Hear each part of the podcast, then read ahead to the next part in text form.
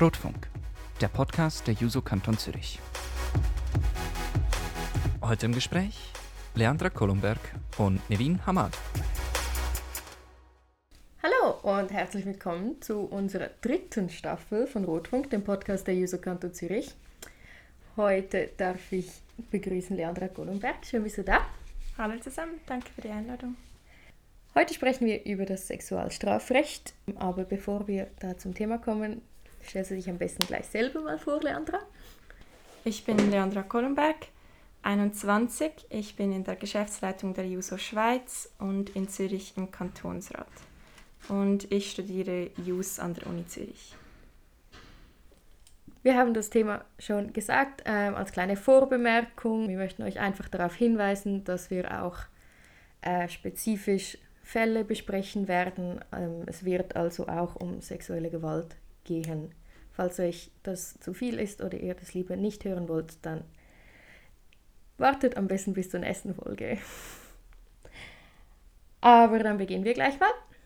Und zwar als erstes ganz banal mit den Artikeln, die hier im Zentrum stehen. Ähm, also Artikel 189 ähm, in unserem Strafgesetzbuch besagt, wer eine Person zur Duldung einer beischlafähnlichen oder einer anderen sexuellen Handlung nötigt, namentlich indem er sie bedroht, Gewalt anwendet, sie unter psychischen Druck setzt oder zum Widerstand unfähig macht, wird mit Freiheitsstrafe zu zehn Jahren oder Geldstrafe bestraft. Also das ist das, die sexuelle Nötigung. Genau, das ist die sexuelle Nötigung und damit komme ich gleich zu meiner ersten Frage. Wo ist denn der Unterschied zu Artikel 190 ähm, der Vergewaltigung? Der Unterschied zu Artikel 190 ist heute geringer, als er auch schon war, aber es ist immer noch problematisch. Artikel 190 des Strafgesetzbuches die Vergewaltigung, dieser lautet, wer eine Person weiblichen Geschlechts zur Duldung des Beischlafs nötigt, namentlich indem er sie bedroht, Gewalt anwendet, sie unter psychischen Druck anwendet und dann der Rest ist ähnlich wie ähm, Artikel 189. Die Strafe dann aber geht hier von einem Jahr bis zu zehn Jahren. Das heißt, ein Unterschied, ähm, der am Anfang genannt wurde, eine Person weiblichen Geschlechts. Also nach unserem Gesetz können Männer oder nicht-binäre Personen, das ist dann ein ganz neues Problem auch, irgendwie, wie geht man damit um, ähm, gerichtlich können nicht vergewaltigt werden. Also nur Personen weiblichen Geschlechts, wie auch immer das dann ein Gericht definiert, können vergewaltigt werden. Und dann ist dann die Definition des Beischlafs. Da haben wir auch eine sehr altertümliche Definition. Das heißt nämlich, unter Beischlaf versteht man die naturgemäße Vereinigung der Geschlechtsteile. Und dann wird vom männlichen Glied, das in den weiblichen Geschlechtsteil eindringt, gesprochen. Also man sieht, es ist wirklich so eine sehr heteronormative Vorstellung von, von Sex, Geschlechtsverkehr, Gewalt quasi. Genau, und dann ist bei der sexuellen Nötigung das Mindeststrafmaß ist tiefer als bei der Vergewaltigung. Bei der Vergewaltigung ist es mindestens ein Jahr Freiheitsstrafe und bei der sexuellen Nötigung kann es auch nur Geldstra eine Geldstrafe sein. Und durchschnittlich ähm, gibt es auch niedrigere Strafen entsprechend bei der sexuellen Nötigung. Ja, und das Ganze ist natürlich problematisch, eben aus, aus gewissen schon gesagten Gründen und einfach weil diese, ganzen, diese beiden Gesetze wurden aufgrund von sehr veralteten Vergewaltigungsmythen und auch Gesellschaftsvorstellungen gebaut und sie werden der Realität der Opfer überhaupt nicht gerecht. Okay, also als Beischlaf zählt nur vaginale Penetration. Punkt. Egal von wem, mit wem, Hauptsache Penis in Vagina plus minus. Genau, also es zeigt ja, wie absurd es eigentlich ist, dass unser Gesetz sich bei solchen Gewaltakten so fixiert auf die Genitalien der Täterinnen und Opfer, anstatt auf die eigentlichen traumatisierenden Erfahrungen und, und die Gewaltanwendung. Und woher kommt dieser Fokus? Geht es einfach darum, wir wollen keine Kinder oder? Es gibt hier natürlich verschiedene Aspekte und Erklärungen, aber ja, eine Erklärung des, dieses Ursprungs ist natürlich auch, es ist, ein, es ist extrem patriarchal und dass ein Vorgang, der zu, zu einer Schwangerschaft führen könnte, dass der dann schwerer bestraft wird als einer, der, der nicht zur Schwangerschaft führen kann. Ob das dann um darum geht, dass man außereheliche Kinder verhindern wollte oder ja, einfach weil man vielleicht auch einfach diese Vorstellung hatte, dass das ist, das ist Sex, das ist irgendwie etwas, das jemanden entjungfern kann und dafür sogar diese Vorstellung jemanden verunreinigen, dass das dann schlimmer ist als, als andere sexuelle Gewalttaten. Vergewaltigung in der Ehe beispielsweise ist ja auch seit 1992 strafbar und erst seit 2004 ein Offizialdelikt. Das ist überhaupt noch nicht lange her und das zeigt auch, dass man lange auch hier das Gefühl hatte, ein, ein Ehemann hat das Recht auf Sex und dass es dann eben nicht eigentlich um, um die traumatische Gewalterfahrung des Opfers geht, sondern auch um ein gewisses Besitzdenken.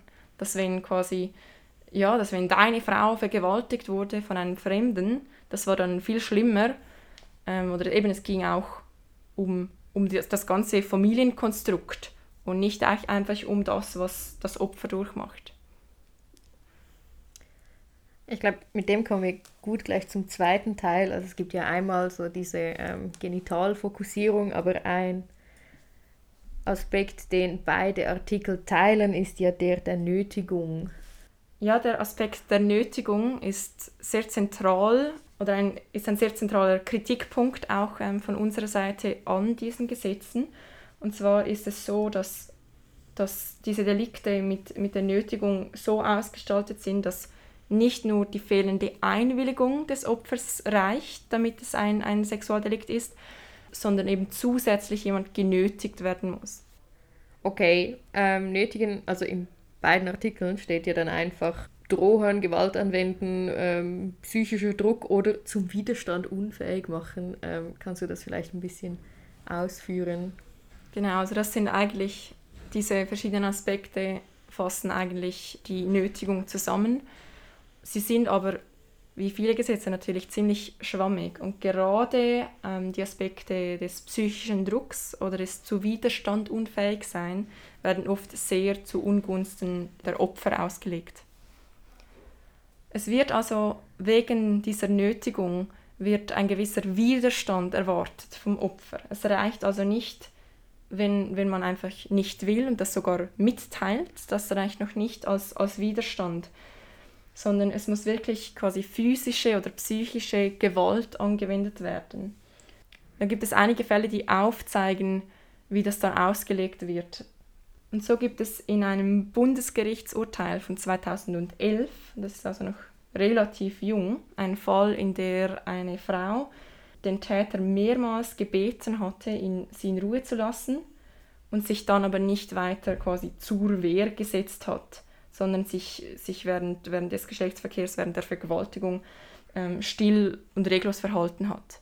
Und das zeigt ja auch, dass viele, viele dieser Menschen, die diese Gesetze machen, sich überhaupt nicht mit der ganzen Täter-Opfer-Psychologie auseinandergesetzt haben. Es ist nämlich eine total normale Reaktion und die meisten Vergewaltigungsopfer verfallen in eine sogenannte Schockstarre. Sie sind also physisch nicht in der Lage, sich zu wehren. Und das wird ihnen dann als Nachteil ausgelegt. Oftmals wird auch vom zumutbaren Widerstand gesprochen. Und dann wird dann vor Gericht eingeschätzt, ob es einem Opfer zuzumuten gewesen wäre, sich zu wehren. Und das ist extrem schwierig, das dann von außen zu beurteilen.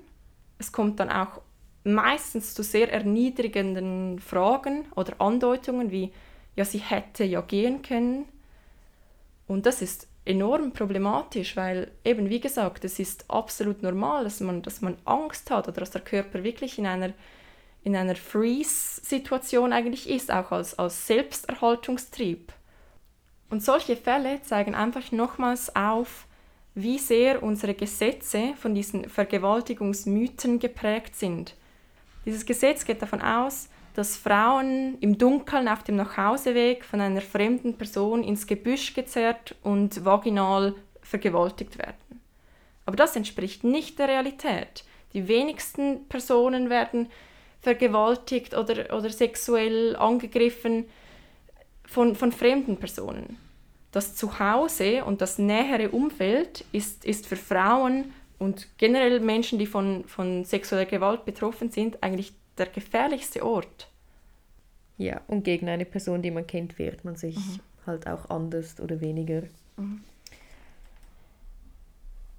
Okay, also wir haben ein System, das baut darauf, dass, dass man nicht ähm, eine Einwilligung braucht, sondern ein aktives Tun des Opfers.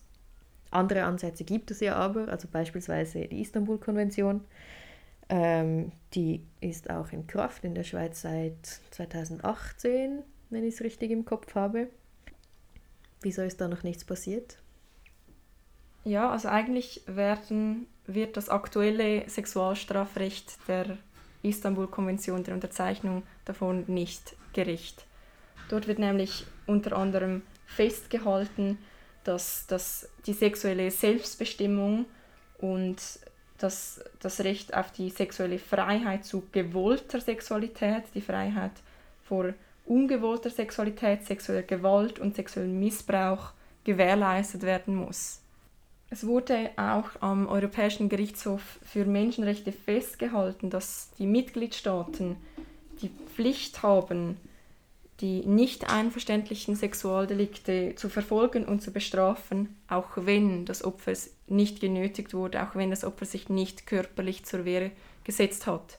Und entsprechend ja, ist, ist die, die Überarbeitung des Sexualstrafrechts wirklich längst überfällig die Istanbul-Konvention fordert eigentlich, dass die Mitgliedstaaten ein Sexualstrafrecht haben, nach, das auf einem Konsensprinzip basiert. Und das haben wir faktisch nicht in der Schweiz. Und der Bundesrat stellt sich momentan einfach auf den Standpunkt, dass das geltende Recht in der Schweiz diesen Anforderungen der Istanbul-Konvention genügt.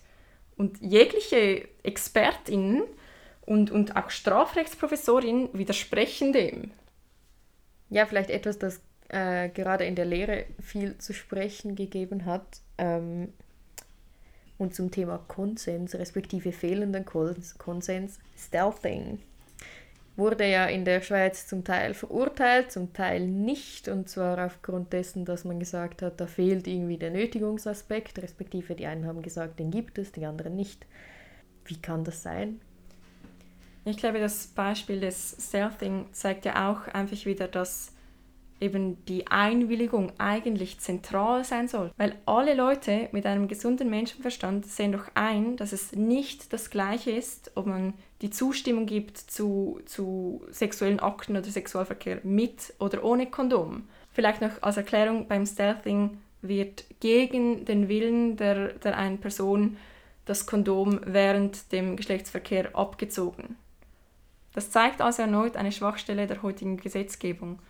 Denn bei solchen Fällen ist es dem Opfer ja meist gar nicht möglich, überhaupt auf, darauf zu reagieren, weil man es vielleicht gar nicht mitbekommt oder zu spät mitbekommt. Wie soll dann hier dieser zumutbare Widerstand aussehen? Und es zeigt halt erneut, dass das Konsensprinzip einfach die richtige Antwort auf diese Probleme ist. Jetzt könnte man aber sagen, sie hatten ja Konsens beim Sex haben, sozusagen. Also das war ja auch Teil der Argumentation, glaube ich. Ich meine, Personen, die so argumentieren, haben einfach die fundamentalen Prinzipien von Konsens nicht begriffen. Wenn jemand einmal zusagt zu etwas, etwas will, dann will diese Person das vielleicht nicht ein anderes Mal. Oder wenn man zu einer sexuellen Handlung zustimmt, dann hat man nicht zur anderen zugestimmt. Also in diesem Fall ohne Kondom. Genau. Initiativen zur Änderung gibt es ja aber trotzdem. Also eben, du hast die Istanbul-Konvention, die haben wir schon angeschnitten. Ähm, es gibt eine Ständeinitiative, die irgendwo noch im Parlament rumgurkt, aber wieso passiert nichts? Ja, zum einen können wir einfach sagen, wir sind in der Schweiz noch nie die schnellsten gegangen, wenn es um äh, soziale Fortschritte geht. Und dieser Prozess ist natürlich, alle demokratischen Prozesse sind langsam, aber es ist schon festzustellen, dass, ja, dass es besonders langsam vorangeht, dass die Diskussionen sehr mühselig sind und wir einfach auf Widerstand stoßen, oft halt eben auf, auf bürgerlicher und rechter Seite, dass dort diese, diese Vergewaltigungsmythen noch stärker verankert sind und dass auch einfach das Bewusstsein dafür, was sexuelle Gewalt ist und beinhaltet, noch nicht, noch nicht da ist. Okay, kommen wir ein bisschen weg vom Technischen. Wenn es dann wirklich mal Artikel 190 ist und ähm, es eine Vergewaltigung war, die passiert ist, wie viele, wie viele Frauen werden denn im Jahr vergewaltigt? Offiziell, inoffiziell vielleicht? Ein zentrales Problem ist ja, dass wir das gar nicht so sagen können, weil wir einfach von einer unglaublich hohen Dunkelziffer ausgehen müssen. Das ist auch kein Zufall, denn die Art und Weise, wie mit Opfern von sexueller Gewalt umgegangen wird vor Gericht, die ist oft einfach nur erniedrigend und traumatisierend. Schätzungen gehen davon aus, dass nur rund 10% aller Vergewaltigungsfälle überhaupt zur Anzeige gebracht werden und nur bei einem Bruchteil der Fälle, die angezeigt wurden, kommt es überhaupt zu einer Verurteilung. Mhm. Sei es aufgrund dieser seltsamen Hürden oder weil zurückgezogen wird oder. Das Gesetz steht quasi auf der Seite der Täter. Ihnen, meistens Täter. Wissen sie ja fast. Ja gut, aber auch, auch bei, auch bei ähm, sexueller Nötigung. True. Also auch, auch Männer, die vergewaltigt werden, haben natürlich mit, mit Stigmen zu, zu kämpfen. Und ich glaube auch dort, und darum geht es ja auch, wenn wir, wenn wir kämpfen für eine Reform des Sexualstrafrechts, dass wir für alle von sexueller Gewalt betroffenen Menschen kämpfen. Dass wir eben sagen, ja, nicht nur Frauen, nicht nur Cis-Frauen oder Frauen in den Augen der Gerichte können vergewaltigt werden, sondern jegliche sexuelle Gewalt ist nicht zu akzeptieren. Wie steht es denn mit Personen, eben, die diese Dunkelziffer sozusagen betreffen? Haben Sie Orte, wo Sie hin können? Welche Möglichkeiten stehen Ihnen offen? Es gibt Angebote wie Opferberatungsstellen, Frauenhäuser und weitere. Aber auch hier muss man sagen, es gibt zu wenige Angebote, diese sind zu wenig ausgebaut, manchmal nicht sehr zugänglich und sie sind oft einfach unzureichend finanziert. Da können wir auch wieder der rechten Mehrheit in diesem Land danken. Es sind nämlich genau diese Personen, die sich neu als Vorkämpferin und vor allem Vorkämpfer des Feminismus ausgeben wollen, indem sie Kleidervorschriften für Frauen erlassen, die einfach dann diesen Opferberatungsstellen einfach die Finanzierung abklemmen.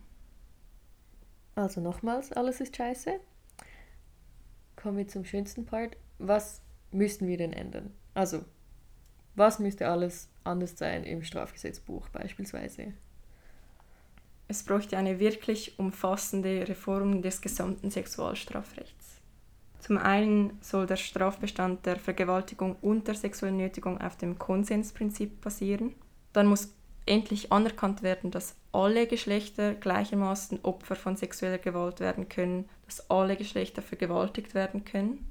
Und es soll nicht die Nötigung sein, die ausmacht, ob ein, eine Straftat begangen wurde oder nicht, sondern die fehlende Zustimmung.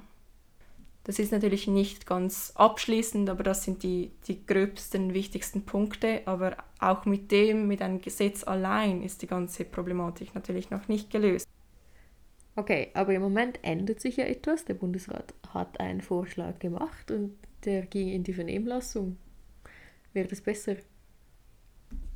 Der Gesetzesentwurf des Bundesrats geht in die Vernehmlassung, das ist richtig, aber von einem wirklichen Fortschritt kann man noch nicht sprechen. Es ist enorm enttäuschend und wird noch immer nicht der Istanbul-Konvention gerecht. Es geht immer noch nicht darum, dass sexuelle Handlungen auf einen Konsens basieren müssen. Entsprechend, ja, es, es kann sich jetzt etwas ändern, aber es muss noch weiter Druck gemacht werden, weil mit diesem Gesetzesentwurf, wie er jetzt aussieht, sind wir noch lange nicht am Ziel. Also gut, wir fordern ein Ja heißt Ja. Und Im Moment ähm, basiert das Ganze sozusagen auf einem Nein heißt Nein. Also eben das Ganze, man muss sich zur Wehr setzen. Wo ist denn der Unterschied? Also wir haben noch nicht mal wirklich ein Nein heißt Nein-Prinzip, weil eine eigentliche Ablehnung, auch ein Nein wird oftmals nicht als Widerstand gewertet. Das Ja heißt Ja-Prinzip, das Konsensprinzip ist eigentlich ganz einfach. Bei jeglichen sexuellen Handlungen müssen alle partizipierenden Personen zustimmen. Ja, dann kommen wieder die Rechten und sagen, äh, dann brauchen wir jedes Mal einen Vertrag, jedes Mal, bevor man mit jemandem schlafen will. Ja, es wird enorm Stimmung gemacht und es werden Lügen verbreitet über dieses neue anzustrebende Sexualstrafrecht. Weil nein, auch bei, bei unseren Forderungen kommt es nicht zu einer Aushebelung des Rechtsstaates. Man muss nicht einen Vertrag unterschreiben oder eine Kamera aufstellen, um Beweise zu haben über Sexualdelikte. Es geht einfach darum, dass, dass die Zustimmung der, der Partizipierenden bei den sexuellen Akten vorhanden sein muss.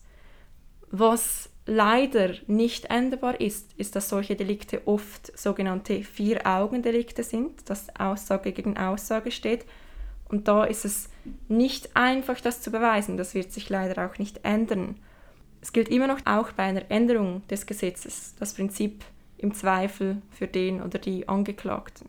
Für Opfer von sexueller Gewalt macht es aber einen enormen Unterschied, auch einfach zu wissen, das, was mir geschehen ist, ist nicht in Ordnung. Wenn es dann nicht beweisbar ist, ist es natürlich immer noch sehr schlimm, aber es ist eine andere Message, die auch gesendet wird und da gibt es auch Studien darüber. Es, es spielt eine Rolle, ob im Gesetz steht, das ist falsch und wir stehen auf deiner Seite oder ob es einfach heißt, du hättest dich wehren müssen. Okay, also das müsste man ändern am Gesetz was müsste oder könnte man tun, damit mehr Opfer Hilfe suchen? Zusätzlich zum elementaren Teil, dass das Gesetz natürlich auf der Seite der Opfer sein muss, gibt es noch andere Aspekte, die wichtig sind und die dazu führen, dass sich Opfer von sexueller Gewalt eher dazu entscheiden, sich zu wehren oder überhaupt die Möglichkeit haben, sich auf dem Rechtsweg zu wehren und sich dafür zu entscheiden. Es braucht eine Ausweitung und eine stärkere Finanzierung der Opferhilfestellen. Beim Ausbau der Opferhilfe ist auch zentral, dass alle von Gewalt betroffenen Menschen überhaupt Zugang dazu haben. Das ist nämlich heute nicht der Fall. Denn Menschen, die im laufenden Asylverfahren sind oder Sans-Papiers, haben bis heute einfach keinen Zugang und kein Recht auf Opferhilfe. Und das müssten wir dringend ändern. Es braucht nicht nur Arbeit, die reaktiv ist, sondern es braucht auch Präventionsarbeit. Das fängt an in der Bildung, in, im Lehrplan, in den Schulen, aber auch generell in der, in der breiten Gesellschaft muss, muss Arbeit geleistet werden. Es braucht Prävention, es braucht eben auch Unterstützung für, für die Betroffenen, um überhaupt ihre Rechte durchsetzen zu können. Es braucht psychologische Betreuung, Anlaufstellen und eine Sensibilisierung und Entstigmatisierung in der, in der gesamten Gesellschaft. Dann gibt es noch Aspekte wie die Polizei. Es ist nämlich so, dass die Personen, die zuständig sind für die erste Hilfe an Opfern von sexueller Gewalt, PolizistInnen sind, die meist nicht spezifisch ausgebildet oder ausreichend sensibilisiert wurden für diese Arbeit. Dazu gab es auch schon Berichte, zum Beispiel eine gute Reportage der Republik, die wirklich aufzeigten, dass nur schon der Gang zur Polizei oftmals eine Schikane war für, für frisch traumatisierte Menschen. Und das kann natürlich enorm abschrecken und diesen Menschen den Mut nehmen, weiterhin den Rechtsweg zu beschreiten. Sensibilisierung, gutes Stichwort. Ähm, wie sieht es aus mit Prävention? neben dem Präventionsaspekt in der Bildung, in den Schulen und in der breiten Gesellschaft müssen auch und besonders diejenigen Personen sensibilisiert werden, die sehr nahe mit den Opfern von sexueller Gewalt zu tun haben. Seien dies eben PolizistInnen, Sozialarbeiterinnen, Richterinnen und Richter, Anwältinnen, Juristinnen, jegliche Personen, die mit den Opfern von sexueller Gewalt zu tun haben, diese Personen müssen ein Wissen und eine Sensibilisierung in Bezug auf dieses sehr heikle und traumatisierende Thema haben. Heute ist es so, dass viele Opfer von Sexualstraftaten angeben, dass der ganze Prozess des Rechtsweges sie retraumatisiert hat oder ihr Trauma verstärkt hat. Und das ist ja wirklich das Gegenteil von dem Weg, den wir anstreben. Also an dieser Stelle nochmal ein Hinweis auf die Kampagne. Ja heißt ja. Am besten erzählst du selber noch schnell etwas dazu. Verschiedene Verbände und Parteien wie die SP Schweiz und die SP Frauen, Amnesty Schweiz haben Kampagnen gestartet und leisten Sensibilisierungsarbeit über die laufende Reform des Sexualstrafrechts, bieten Argumente und, und Ausführungen zur Sache und können einen wappnen für die Diskussionen, die man führen muss mit Menschen im Umfeld. Ja, und letztendlich ist es so, wir haben jetzt diese Möglichkeit, dass wir dieses neue Gesetz, diese, mit dieser Reform für mehr Gerechtigkeit sorgen. Die Reform ist noch nicht durch, aber momentan steht es nicht gut darum. Der Vorschlag vom Bundesrat ist beschämend aber jetzt können wir noch politischen Druck ausüben. Wir können die breite Bevölkerung und Menschen im Umfeld aufklären und wir können dazu beitragen, dass die Schweiz endlich ein zeitgemäßes Sexualstrafrecht hat. Wir brauchen ein Gesetz und eine Haltung in der Gesellschaft, die Opfer von sexueller Gewalt unterstützt, die ihnen glaubt und die sie nicht erniedrigt und stigmatisiert. Schöner Schlusssatz. Willst du noch einen anfügen? Also schön ist leider nicht viel in dieser Thematik, aber ich danke allen, die bisher mitgehört habt. Es ist meist wohl etwas schwer verdaulich. Und ich will einfach noch betonen, wir können natürlich in so einem kurzen Podcast der ganzen Thematik nicht gerecht werden. Es soll einfach ein, eine kurze Einführung sein, eine Perspektive. Ähm, aber ich finde es mega wichtig, dass wenn ihr Zeit und Energie dafür findet, dass ihr euch informiert, dass ihr vielleicht Berichte und, und Ausführungen von Expertinnen dazu lest und diese schweren, aber nötigen Gespräche in eurem Umfeld führt, sofern ihr euch sicher fühlt dabei. Ja, ich glaube, das Ganze war vor allem am Anfang etwas juristisch und generell einfach schwer verständlich. Darum wollen wir euch ermutigen, weitere Ressourcen in Anspruch zu nehmen auch hier nicht abschließend. Die SP Frauen haben eine Resolution und sonst Ausführungen und Standpunkte auf ihrer Website dazu, die man, die man anschauen kann. Dann gibt es Expertinnen wie zum Beispiel Agota Lavoyer, die wirklich sich tagtäglich mit dieser Thematik befasst und Beispiele bringt und aktivistisch ist und auch erklärt, was und wie sich konkret ändern kann. Ich kann euch also entsprechend empfehlen, auch sie mal zu googeln und zu schauen, was sie für Arbeit macht. Abschließend, ja, engagiert euch einfach, setzt euch mit diesem Thema auseinander und kämpfen wir dafür, dass wir endlich ein bisschen mehr Gerechtigkeit im Bereich des Sexualstrafrechts erreichen, auch in der Schweiz. Aber das war jetzt wirklich ein schöner Abschlusssatz. Vielen Dank, Leandra. Danke. Vielen Dank auch an alle, die zugehört haben. Ähm, falls ihr Wünsche, Kritik, Anmerkungen etc. etc. habt, könnt ihr euch gerne bei uns melden. Ihr findet uns unter rotfunk.ch ähm, oder auf Instagram rotfunk-zürich. Ähm, bis zum nächsten Mal. Ciao!